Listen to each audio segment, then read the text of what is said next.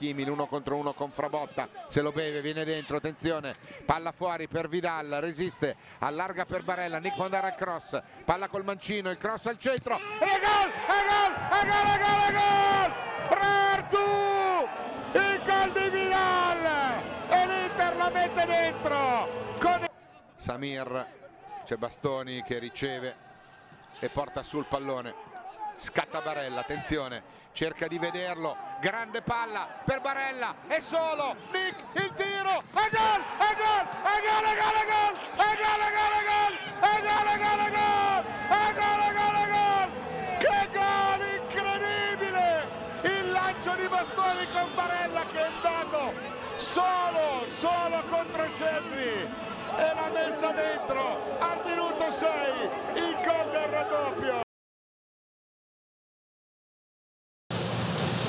E aí, meus irmãos, como é que vocês estão? Espero que bem. É, a Inter encerrou esse mês de janeiro, oscilando muito entre bons resultados e péssimos resultados. Então vamos destrinchar esse começo de 2021, que não foi de todo mal, mas poderia sim ser muito melhor. Então a Inter encerrou o mês de janeiro com uma derrota, dois empates e quatro vitórias. É, vitórias que contaram um 2 a 0 em cima da Juve em casa e um 2 a 1 no Derby de Milano, que foram vitórias que a Inter se impôs. Contra a Juve, há muito tempo a gente não via uma Inter que dominava o jogo e levava muito perigo para a Juve. É... E encerrou esse mês então chegando aos 44 pontos na tabela. Muito por causa do, da derrota para a Sampdoria, fora de casa por 2 a 1 e o empate contra o Udinese em Udine. É uma derrota e um empate que foram muito circunstanciais. A derrota para a Samp foi um jogo que a Inter dominava no início, teve um pênalti desperdiçado para Alexis e a partir daí o time desandou. E a partida em Udine foi uma partida sem muitas emoções, o time muito abaixo após uma vitória de 2 a 0 contra a Juve, onde todos esperavam que a Inter fosse para cima da Udinese, ainda mais porque o Milan tinha tropeçado nesta rodada, mas de novo parou nas oportunidades perdidas o que vem sempre ocorrendo para a Inter. Independente do jogo, ganhado, empatado ou perdido, a Inter sempre perde muitas ocasiões. É, no final do mês, foram quatro jogos em que a Inter só tomou apenas seis finalizações ao todo no gol. E desses quatro, três foram clean sheets. Só tomando gol na Copa Itália contra o Milan, onde com o único chute o Milan fez o gol com o Ibrahimovic. Na no derby de Itália, a Inter dominou, foi soberana, controlou a partida muito bem e matou em duas bolas logo no início do primeiro tempo e no início do segundo com Barella, após um lançamento de Bastoni. Essa é um tipo de jogada que todo mundo comentou, mas é feita há muito tempo pelo time do Conte tanto pelos três zagueiros com De Vrij e Skriniar, quanto com Barella, Lautaro e Lukaku recebendo esta bola. Muita gente fala que só tem é bola pro Lukaku, bola pro Lukaku. Não é bem assim. É bola pro Lukaku escorar para abrir a marcação, pois um zagueiro ou dois sai à caça dele e tem a infiltração de Lautaro, Barella ou Vidal, quando joga o Vidal ou Gagliardini, para pegar a defesa desprevenida. Muitas vezes Lautaro desperdiça chances.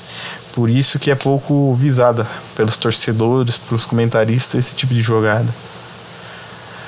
Mas o pessoal começou a abrir a cabeça. Que Conte não é só Lukaku. E sim, tem todo um sistema, uma sistematização envolvendo esse sistema. Onde a bola começa saindo do Handanovic com Skriniar e Bastoni avançando, Brozovic ou Barella recuando para receber essa bola, onde a marcação adversária sobe para marcar os dois e abre um espaço no meio, onde Lukaku e Lautaro sempre recebem livre ou já abrem para as alas ou os zagueiros que abrirem sair jogando, e assim criando os espaços e saindo muito rápido pelas pontas. Muitas vezes ao lado esquerdo não funciona e só fica acionando o direito, isso deixa o time previsível, mas muito pela falta de qualidade dessas peças, quando o Vidal não joga bem e quando Jung ou Perisic apanham da bola. É muito ruim, é horrível. Mas quando o mínimo de jogar acontece na esquerda e pela direita, o time adversário sempre sofre. Sofre muito. A Inter é um dos times que tem menos porcentagem de conversão de chute a gol, de aproveitamento. Durante os jogos perde muito, principalmente o Sr. Lautaro Martinez. Mas é coisa que é corrigível e por isso não só por isso, mas grande parte da Inter ainda estar vice-líder do Milan é as grandes chances perdidas nos jogos onde houve tropeço contra Roma, contra a Samp, principalmente contra o Udinese. E foram três chances claras que poderiam ter resultado nos três pontos. E hoje estar colado ou ter ultrapassado o Milan. É, o melhor, o Skriniar melhorou muito essa temporada o crescimento dele nessa zaga de três é, é visível comparado com a temporada passada onde ele sofreu muito. O Bastoni então parece que joga na Inter há 10 anos. Sua saída de bola, sua imposição, no derby de Itália praticamente jantou o Cristiano Ronaldo. É um jovem que tem um potencial enorme, enorme. Se for bem trabalhado, como está sendo com o Conte, e se a Inter tiver paciência com ele, vai se tornar um dos grandes da história. É o ponto negativo é a baixa que o Devray está tendo.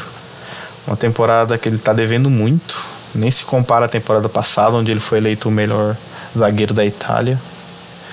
Mas ainda tem todo esse segundo turno para se recuperar e, e ajudar a gente a conquistar ao menos a Série A. O Barella que falar desse menino, esse pequeno guerreiro? Esse cara tá no campo todo, o jogo todo.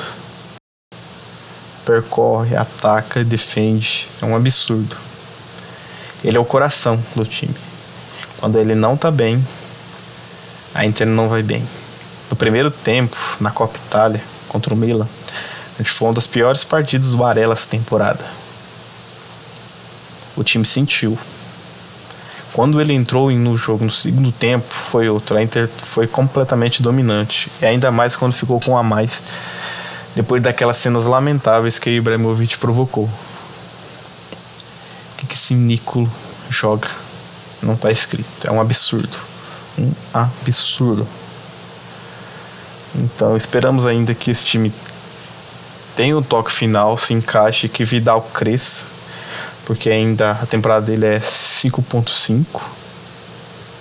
Começou a dar uma melhorada agora no segundo turno do Cáutio, mas o que ele fez no primeiro turno e na Champions não vai ser pago tão fácil.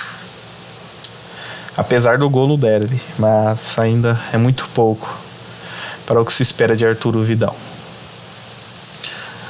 O ponto positivo desse mês de janeiro foi Christian, Christian Eriksen que pode estar se redescobrindo no futebol, jogando como registro, o primeiro homem do meio-campo, distribuindo o jogo e fazendo a saída de bola. Talvez seja a última opção que o Conte tinha, até o que ele desejava, onde já deu entrevistas falando que não gostaria que ele jogasse nessa posição porque ele perde muito das suas qualidades, que é o passe frente ao gol, o passe curto, o último passe, e a finalização de fora da área onde é o seu grande forte. Mas sem alternativas para a reserva do Brozovic e com a eminência eminente que Eriksen ia ficar por nenhuma proposta convincente, ele foi obrigado a colocá-lo e testá-lo ali. Então está fazendo isso em treinos, em jogos. Foi assim contra a Fiorentina, que ele fez uma, uma partida nota 6, bem razoável, mas até que foi surpreendente. Depois entrou no finalzinho contra o Milan na Copa Itália e decidiu o jogo com um gol de falta. Eu acho que aí ele ganhou muita confiança e ele viu que poderia trabalhar com o Conte dessa forma. E contra o Benevento, cara, apesar de ser o Benevento, o pessoal fala: "Ah, mas é o Benevento". Cara, mas o Benevento deu um suador no Milan. Por pouco não empata com o Milan e empatou com a Juve, que só os deuses da arbitragem, a gente já sabe por quê, que o Benevento não ganhou esse jogo, porque o Benevento foi muito melhor que a Juve. Teve alguns lances bem polêmicos, mas aí não cabe nosso comentar aqui. É, vocês já sabem. Mas surpreendeu muito o Eriksen, com saídas com dois toques na bola, um toque saindo do, da pressão. Muitas vezes iniciando o jogo ao lado do Devay ou Skriniar na zaga, invertendo muitas bolas. Acertou 100 passes no jogo, teve um bom aproveitamento. Teve duas bolas na trave com finalizações de fora da área também, levando muito perigo. E foi de novo essencial na bola parada. Acho que o diferencial que pode pesar em uma disputa com alguém no meio-campo pode ser essa bola parada e a finalização de longa distância. Mas ele surpreendeu bastante, foi positivo. Foi o jogador que mais percorreu quilômetros no jogo, com 12 quilômetros percorridos. Foi muito bem. Surpreendeu praticamente a todos. Talvez não só não surpreenda quem esteja no dia a dia com ele. Mas se ele se comprometer e continuar jogando assim, Brozovic, a primeira queda que ele tiver, Vidal, abra um olho, que o homem pode brigar e ganhar uma vaga dessa no meio-campo. Eu acho que o único intocável nesse meio do campo é Barella, que é o mais regular. Brozovic vem numa crescente, mas a gente não sabe. De uma hora para outra ele pode desandar. E aí, se bobear, pela qualidade que a gente sabe que o Eriksen tem, ele pode carregar, dominar no peito e sair jogando facilmente. Mas ainda falta um teste de fogo né, para o Eriksen. Foi partidas em que defensivamente ele foi pouco exigido. Então ainda é muito cedo. Muito cedo, tem seis meses. Afinal, o Eriksen precisa da Inter e não uma Inter do Eriksen. Porque se o Eriksen não jogar, eles não se esforçar, nenhum time de ponta vai querê-lo. E é isso, cara. Como o Brozovic foi há três anos atrás, estava na porta de saída para o Arsenal, para outros times, o Eriksen tá agora. Pode ser seis meses que ele pode mudar o futuro dele. E, e ficar na Inter por mais dois, três anos até o final do seu contrato, a gente não sabe. Tudo depende do Eriksen. Porque apesar da birra que todos, que a maioria dos torcedores tem de falar que o Conte não gosta de jogador técnico, Conte gosta de jogador técnico que goste do jogo, que se imponha em campo, que mostre, que soa. Porque não adianta o jogador ser técnico e preguiçoso. Quando o jogador se compromete com o Conte, evolui demais. Aí estamos vendo agora Skriniar, que foi trabalhar, crescendo, Bastoni crescendo, Barella um, um crescimento absurdo. Lukaku e Lautaro nem se fala então. Lautaro apesar de perder muitos gols, mas o crescimento dele é notável também, tanto fora como dentro da área, aguerrido. A melhor temporada do Lukaku na carreira e o Lukaku ainda crescendo cada vez mais, tanto dentro quanto fora de campo. É graças ao Conte é, Conte alternou muito nesse mês, tanto sendo propositivo quanto reativo. Defendendo no 3-4-3, 5-3-2, dependendo muito do adversário e do quão o placar estava. Se a Inter precisava do placar, precisava sair em velocidade, a Inter marcava no 3-4-3, com Barella, quando a bola vinha para o lado direito, fechando como um terceiro homem no ataque, o Galhardino Vidal pelo lado esquerdo, fechando quando o ataque vinha pelo lado esquerdo da defesa. Por quê? Porque fechava o espaço para o passe no meio, fazendo forçando que o adversário erre ou recue para o goleiro para subir a marcação. E assim roubando a bola e saindo em velocidade. Porque Conte sabe, é sabidamente, que ele gosta de transição rápida. E tendo Hakimi, Lukaku e Lautaro, é fatal esse contra-ataque. E do 3-5-2, quando ele precisava fechar ainda mais espaços, onde os alas também recuavam fazendo um linha de 5. E os três do meio fechavam qualquer penetração. E Lautaro recuava um pouco a mais do que o Lukaku fazendo um pêndulo atrás dele, fechando os espaços e dificultando a saída de bola com o volante, fazendo com que os alas, laterais ou zagueiros adversários saíssem jogando, que não tem tanta qualidade como o meio-campo para fazer isso. Ocorrendo assim erros e através desses erros tentar gerar contra-ataques para ampliar ou segurar o resultado. Então, tudo tem um encaixe, nem tudo é retranca, e nem tudo é propositivo. Conte no início da temporada tentou de todas as maneiras propor o jogo. O time não respondeu bem, tomou vários gols. Isso que é uma crítica da torcida, que todo jogo toma gol. Mas o time que ataca, que se expõe, vai tomar gol. Só que também a Inter tem o melhor ataque do campeonato, o segundo melhor ataque da Europa, só atrás do Bayern de Munique. Ah, mas toma gol todo jogo. A Inter tem 20 jogos no Cáutio e tomou 23 gols, ou seja, a média de um gol por jogo. E vem diminuindo cada vez mais essa média. Isso já é uma média normal para um time. Então não tem tantas críticas assim.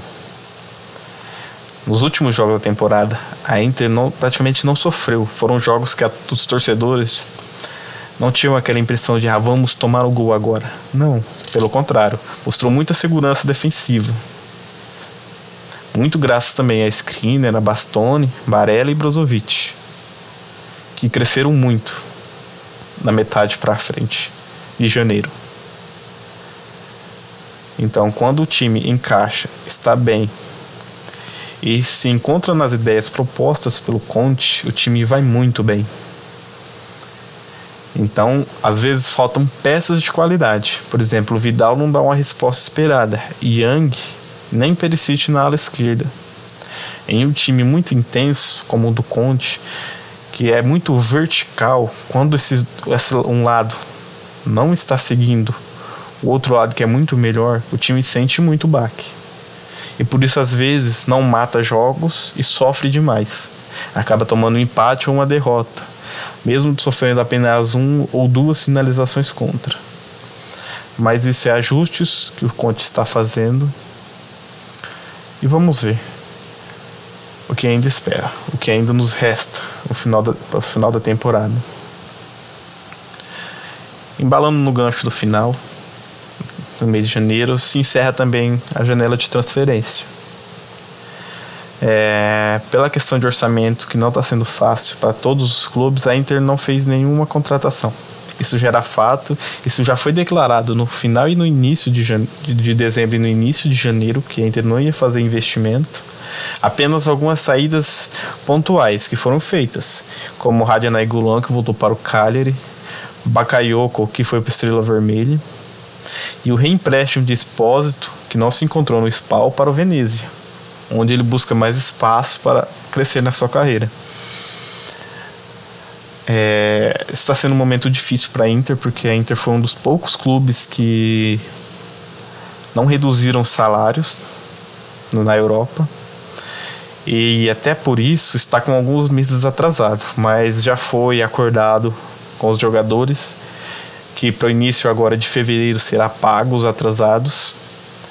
É, a Inter também, um dos motivos de não ter gastado ou pagado ainda os honorários dos jogadores foram que estava em negociação para vender uma porcentagem das ações. Porque o governo, como todo mundo já sabe, chinês bloqueou os investimentos fora do país.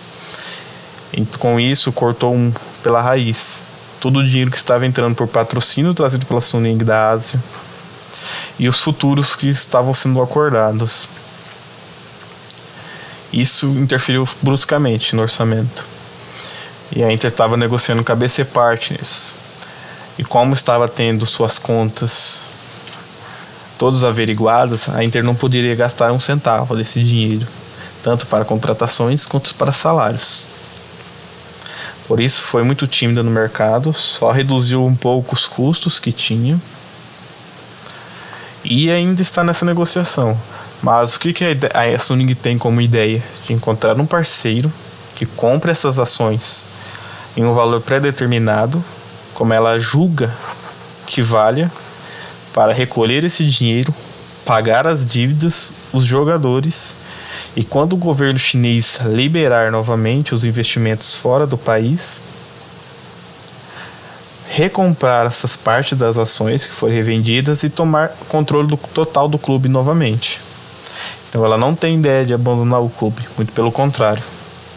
Eu usei um termo hoje à tarde que, que é tá procurando como se fosse um agiota. Por isso a BC Partners fez uma proposta muito baixa e a Suning não entrou em acordo com eles. Isso saiu hoje à tarde, tanto pelo Solware 24 horas quanto o Caut Finance falaram também muito disso. Um dos motivos do, do Partners não ter aceitado foram que a Suning ainda queria ter o controle do clube e só deixasse o controle do clube se ela não pagasse depois de um determinado tempo o dinheiro que a ABC tivesse investido no clube. A, além disso, a proposta muito baixa do fundo fez com que não entrasse em acordo. Por isso ainda a Soning sai em procura de investidores. Tem o mundo árabe, tem investidores do Catar e procurando fundos que são que são que já trabalham com esporte para fazer uma parceria. Não sei, cara. Mas é muito melhor que seja assim mesmo, que a Suning procure alguém para sanar as dívidas e depois recompra, mesmo que sejam juros altos ou um juros. É, para a Suning não existe juros altos porque é um, eles têm um patrimônio muito alto de bilhões de dinheiro em dinheiro.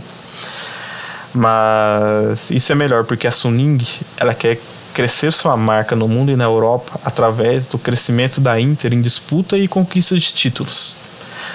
Já a ABC queria um modelo tipo Atalanta, onde busque jogadores na periferia da Europa, da América, da Ásia, da África, para desenvolvê-lo entre os seus 20 até 23, 24 anos no clube e vendê-los, independente do resultado. Se tal tá não disputando título, o que vai acontecer com a Inter, para eles não importar, desde que estivessem lucrando com isso. Então, pra gente Inter, que são Inter, não, não seria nada legal. A gente praticamente ia virar um Borussia Dortmund, um Atalanta, uma Roma da vida. Não, não é nada bom. A gente já passou 10 anos sofrendo para ter um time competitivo, um técnico de ponta. Jogado, alguns jogadores de ponta não, não seria agora nada interessante se acontecesse.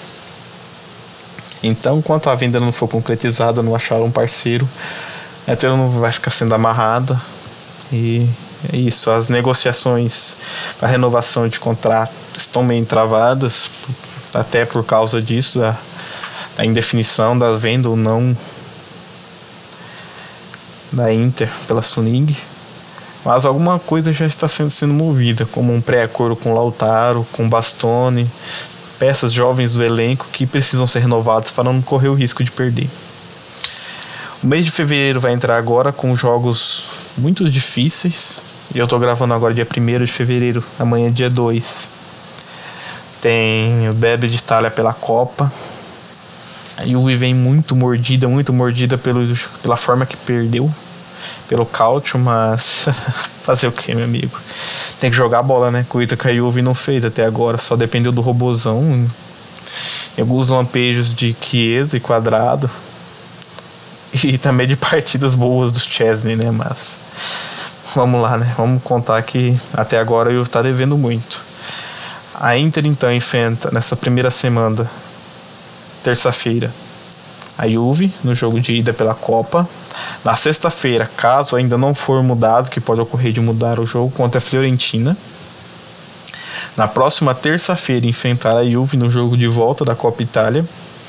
No primeiro jogo a gente está sem Hakimi e Lukaku, suspenso pelo acúmulo de cartões amarelos. Mas ainda tem um julgamento do que da, da briga que aconteceu no derby de Itália, ou, desculpa, no derby della Madonnina entre Lukaku e Ibrahimovic. E conhecendo a Federação Italiana, pode sair qualquer coisa daí, mesmo sendo ridículo. O primeiro julgamento que teve e e não der nenhum tipo de punição pro sueco. Ridículo, ridículo, ridículo. No dia 14, a Inter enfrenta a Lazio, no domingo. No dia 21, vai ter o derby della Madonnina pelo, pelo campeonato italiano, onde o Milan também vai estar tá no pé da vida por ter perdido a classificação para semifinais da Copa Itália. E dependendo dos resultados com Fiorentina e Lazio, pode ser um, um jogo que valerá a liderança do Cáutio. E finalizando o mês, no dia. No mês, não, desculpa. E no dia 28, enfrenta. Finalizando o mês que é fevereiro, né? Ô, meu filho, acorda pra tossir. Pra cuspir, na verdade. Encara o Genoa. Então é um mês muito carregado, onde tem três derbys, um clássico contra Lazio, que moralmente pode definir a temporada da Inter. Vamos ver.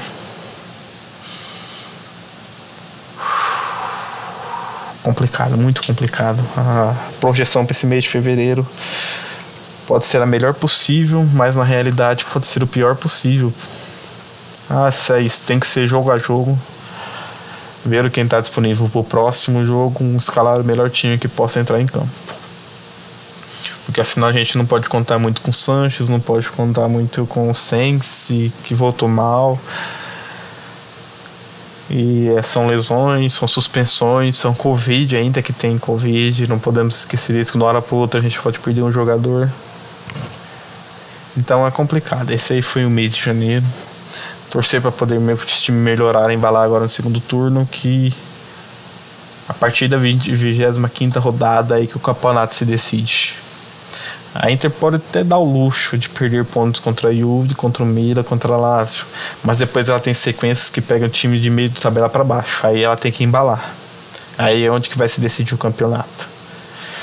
Como temporada passada, como essa que a Inter já perdeu pontos bobos, são esses pontos bobos que definem esse campeonato. É isso aí, isso aí conte que não apronte contra por a gente mais. É, até um detalhe, um detalhe que tava passando despercebido, que pouca gente está comentando. Até quando ele joga, o pessoal reclama. Gagliardini, cara. Gagliardini, depois de alguns jogos pífios dele, incrivelmente, depois de ter feito dois ou três jogos bons, razoáveis, claro, porque é o Gagliardini, ele desceu um pouco na hierarquia do meio campo. Ele tem entrado pouco, jogado só quando ele era terceira ou quarta opção, enquanto o Eriksen tá subindo. Saiu da última opção do meio campo, para hoje para ser a terceira, a quarta. Então, para quem gosta de dinamarquês, esse mês de fevereiro promete. E precisamos vê-lo pelo menos na Copa Itália ou contra a Lazio, contra um jogo inteiro contra o Milan, como ele vai se comportar como regista. E a nota aí que eu deixo é o Vecino, voltando de lesão, jogando pelo Primavera, marcou um gol semana passada, isso é muito bom. Que apesar de ser um primor técnico, ele é de ajuda pelo menos joga muito mais que o galera de, né? Então é isso aí, galera. Esse é o resumo desse mês. Não foi um dos melhores, mas também não foi um dos piores janeiros que a gente passou. De longe, nos últimos 10 anos, talvez seja o melhor janeiro que a gente teve. É, agora esperar que o time embale. Bom jogo a jogo, ponto a ponto. Não pensar no Milan, porque o Milan no começo do primeiro turno abriu sete pontos. Chegamos a encostar muito neles, mas depois perdemos pontos bobos, mas esse é o campeonato. Como eu falei, que só vai decidir ali na 25 rodada para frente, então tem muita água a passar por aí, parte essa ponte. O Milan saiu da Copa Itália, mas tem Europa League, a Juve tem Champions, o Lazio tem Europa League a Atalanta tem Champions, então tudo isso pode interferir muito no campeonato. Querendo ou não, são no mínimo dois jogos a mais para esse time. É que eles vão ter que poupar, entrar com um time alternativo alguma hora, e isso pode pesar. Valeu. Isso aí, galera. Deixo boas energias para a Copa Itália. Provavelmente eu vou postar esse após o jogo, mas são dois jogos. Não esqueçam, são dois jogos. Independente do resultado do primeiro, é acreditar até o, segundo, até o último apito do, do juiz no segundo do jogo. E vamos que vamos. Força Inter. Per Bentancur cerca la veloce esce Brozzo colpo di tacco Barella e riscappiamo e riscappiamo con Bentancur che lo insegue. Barella arriva al limite dell'area attenzione arriva Vidal potrebbe vedere la porta palla ancora per Barella allarga per Lukaku Lukaku attenzione perdiamo l'attimo Brozzo disturbato da Doveri scappano in coppia con Hakimi tutto solo al centro dell'area. Attenzione Lautaro arriva dentro l'area di rigore. Va il tiro! La palla non prende il giro per un nulla. Sovrapposizione di Bernardeschi palla limite ancora per Bentancur. La triangolazione si chiude bene la grande parata di Andanovic. Poi un rimpallo ancora palla in calcio d'angolo. Una bella azione con una conclusione su cui per fortuna è stato molto reattivo Andanovic Hakimi per Sanchez. Sanchez per Lukaku che lascia Hakimi che va dentro. Il tiro! E ancora un po' mi fa il settimo gol in campionato. l'Inter batte la Juventus per due reti a zero. Vittoria meritatissima